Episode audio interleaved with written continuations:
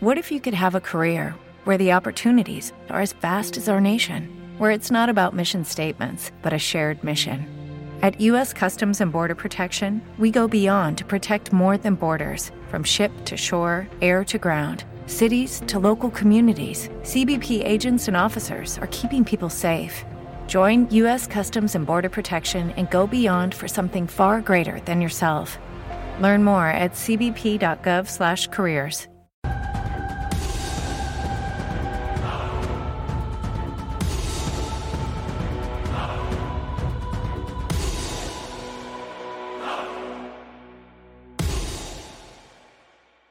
Hola, buenas, estoy aquí con, con Mari y con Antonio, ¿qué tal todo? Bien, tío. Muy Sí, bien. ¿Qué tal muy tú? bien. Tienes un nombre precioso, Pues mira, tío. eso, el mejor, sí, los Mario, los mejores. La primera pregunta es un poco cómo ha sido eh, esta, el feedback, ¿no? Con, la, con las nuevas audiencias, ¿no? Porque alguien la había, habéis visto ya la serie algunos y queréis saber un poco cómo ha sido ese feedback. Pues ha sido muy, muy positivo, muy, muy positivo. Tenemos unos fans que han estado dando la lata desde que se dejó de emitir la serie, que no han parado, que nos siguen llamando por el nombre de nuestros personajes y que han dado tanto la lata que nosotros no teníamos, bueno, no nosotros, pero Cadena no tenía pensado hacer un preestreno dos meses antes de, de emitir, pero dieron tanto la lata que hicimos un preestreno en el Palacio de la Prensa, en Callao, que fue, bueno, una barbaridad de gente, de apoyo, de gritos, de pancartas, de absolutamente todo. Y después volvimos a hacerlo para el capítulo 2 y 3 en Kinépolis y ha sido, la verdad es que todo el mundo salió encantado y por nosotros más, claro. ¿Y cómo se vive a nivel personal este, este reencuentro? ¿Qué sentimientos os ha despertado a vosotros particularmente? Hombre, eh, date cuenta que, claro, han pasado 10 años desde que hicimos, desde que se terminó la serie y mm, nosotros hemos seguido manteniendo el contacto, en realidad, unos más, otros menos, pero siempre hemos seguido manteniendo el contacto. Y eh, cuando nos volvimos a ver fue una sensación como, pues como las familias que llevan mucho tiempo sin verte y te ves y al segundo, a los cinco minutos parece que, que lo hubieses visto ayer. Eh, yo- eso fue lo que nos pasó a todos. Sí, teníamos todos muchas ganas también, lo cogimos con... Todos estábamos encantados cuando nos dieron la noticia de que volvíamos a grabar, que volvían los protegidos. Teníamos todos muchas ganas de grabar y sobre todo teníamos muchas ganas de vernos, Eso es. de ver a los actores, de ver a esta familia que habíamos tenido, cómo reaccionaba, cómo, cómo reaccionaba Lucas con Mario, cómo reaccionaba con Culebra con Sandra y verlo era muy especial. Todos con muchas ganas y, y muy contentos, la verdad. Y además justo habláis, de la palabra familia, de ese concepto, y es una pregunta que os quería hacer. ¿Qué significa para vuestros personajes la palabra familia después de estos 10 años sin, sin veros? Mario, muy buena pregunta. Lo digo en serio, ¿eh? En- cuando, cuando empezamos en el proyecto y empezamos a leer guiones, nos dimos cuenta de que estábamos ante un punto de vista completamente distinto de la serie.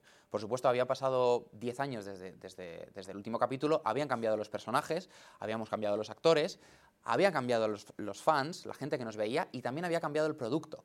Y, querían, lo que se nos, se nos transmitió desde el primer momento es que querían querían que hubiese un punto de vista distinto y un punto de partida de todos los personajes y de cómo iban a ser sus reacciones. En el primer capítulo se nota. Estamos separados, cada uno viene de un punto completamente distinto y lo que era la familia de los Castillo hace 10 años tiene un significado para Mario y tiene un significado completamente distinto para Lucas, que tampoco tiene que ver con el de Lucía, con el de Carritos, etc.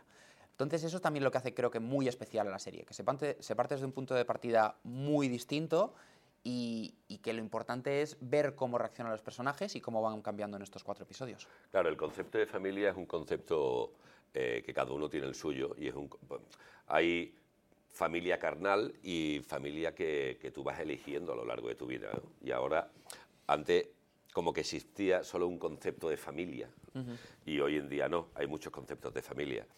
Si tú te pones a pensar todo lo que le ha pasado a la familia Castillo o lo que le pasó a la familia Castillo, es casi lógico que al día de hoy la familia esté como está, deslavazada. Eh, cada uno está por su lado. Son muchas cosas lo que le han pasado a esta gente. Eh, ya solo en la familia hay uno que tiene problemas y ya la familia se, se desestabiliza. Imagínate cuando todos los niños tienen sus problemas y sus cosas. Porque no se nos olvide que tener poderes en realidad es un problema. En realidad es un problema, es un marrón. Entonces, eh, eso los guionistas lo, ha- lo han hecho muy bien. El punto de partida de ahora es una familia que no tiene nada que ver con el tono pastel de la familia de los castillos de antes. Y en la fotografía se ve también, ahora tiene un tono gris eh, y duro. Y ese es el reto. Eh, yo siempre digo que eh, los niños, no tan niños, tienen poderes, pero Mario tiene eh, un poder muy bueno, que es el de unir a la familia. Y hablar de poderes y habla un poco esa parte negativa y Lucas eh, de los dos es el único que tiene poderes. Eh, ¿es, ¿Tu personaje sufre un poco de esa por estos poderes? Es decir, ahora mismo, 10 años después, si pudiera rechazar esos poderes, ¿lo, lo rechazaría? Lo que nos ha pasado a todos los protegidos que teníamos poderes es que lo que nos ha unido y lo que nos ha hecho una familia ha sido el querer, el querer dejar de lado estos poderes. A mí me, a Lucas lo abandonaron, a Lucía es huérfana, Sandra tuvo que escapar de su familia, Carlitos se veía sin lugar, Culebra es el único que al tener una vida solitaria ha sabido más o menos llevarlo, pero lo que nos une a todos, el, el- el nexo que, que tenemos todos es este, esta, mm, el querer dejarlos de lado para intentar tener una vida normal. Y lo que durante tres temporadas, durante mucho tiempo, fue lo que nos unía, lo que no- nos hacía especiales, con el paso del tiempo es- vol- volvemos a los inicios, que es no queremos tenerlos, queremos estar en, tener unas vidas normales, y es lo que le pasa a Lucas. En el capítulo, Lucas, cuando deja la familia, Lucas emprende una nueva vida, emprende una nueva profesión, y los poderes son una cosa secundaria, y es un poco lo que, lo que realmente todos los personajes quieren, que los poderes sean una cualidad que tienen, pero que no tienen que usarla, que no les causa problemas y que, y que no tienen que, que estar pendiente de ella. Si te das cuenta, cuando empieza la serie, en los primeros capítulos, eh, los niños empiezan a experimentar con sus poderes y se divierten utilizando sus poderes, juegan con ellos. Eso te pasa cuando eres niño. Cuando ya has dejado de jugar, ya no te divierte, ya no te entretiene tener los poderes y se convierte en un problema, efectivamente. Y eh, habéis hablado que la familia, como has comentado tú, este, Antonio, que la familia está deslavazada porque son 10 años. Eh, ¿Se dan cuenta los personajes en este regreso que la unión hace la fuerza, más que nunca? Sí, sí se dan cuenta, pero además pasa que, quiero decir, esto es universal. Tú cuando tienes un problema de verdad, de verdad, de verdad, un problema, ¿a quién recurre? A los tuyos. Cuando tú tienes un problema serio, ¿a quién recurres? A los tuyos que sabes que siempre van a estar ahí. Y al final es lo que nos pasa. Y es lo que ha pasado a la familia, que está separada por motivos mayores y que todos estamos relativamente bien, cada uno en su lado, hasta el momento que hay un problema de verdad. Y que vemos que realmente lo importante es dejar todo de lado y arrimar el hombro, porque aunque no sea nuestro problema, egoístamente hablando, de qué es lo que le está pasando a Lucas o qué es lo que le está pasando a Carlitos, a Mario, es evidentemente el problema de la familia y tenemos que estar y tenemos que ayudar, por mucho que Sandra esté en un punto de vista completamente, en un punto de vida completamente distinto y lo que quiera sea solucionarlo por su cuenta. ¿Y cuál diríais eh, que es la principal herida que arrastran vuestros personajes después de 10 años? En el caso de Lucas ha sido siempre notarse que era el más uno de la familia. Desde el principio, cuando él llegó, que tenía una historia completamente distinta al resto, y es que él estaba en el bando opuesto, por así decirlo. Lo que quería era coger a esos niños para reclutarlos para lo que él creía que era una buena organización. Al darse cuenta de que no lo era, siempre se ha intentado unir y siempre ha intentado ser uno más, pero lo que ha sido ha sido el uno más. Ha sido el que se le ha llamado el primo y el que siempre ha tenido problemas. En esta serie, en esta temporada, pasa exactamente lo mismo. Lucas viene desde un punto de vista completamente distinto. Él siempre se ha sentido ajeno y, aunque se vuelven a juntar, sigue siendo ajeno. Bueno, y en la vida real también. O sea que no, no.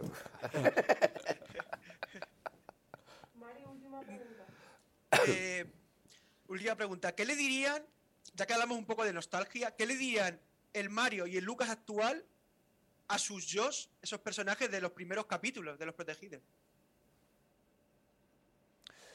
Eh, Ahora mismo, Mario al Mario de antes, ¿no?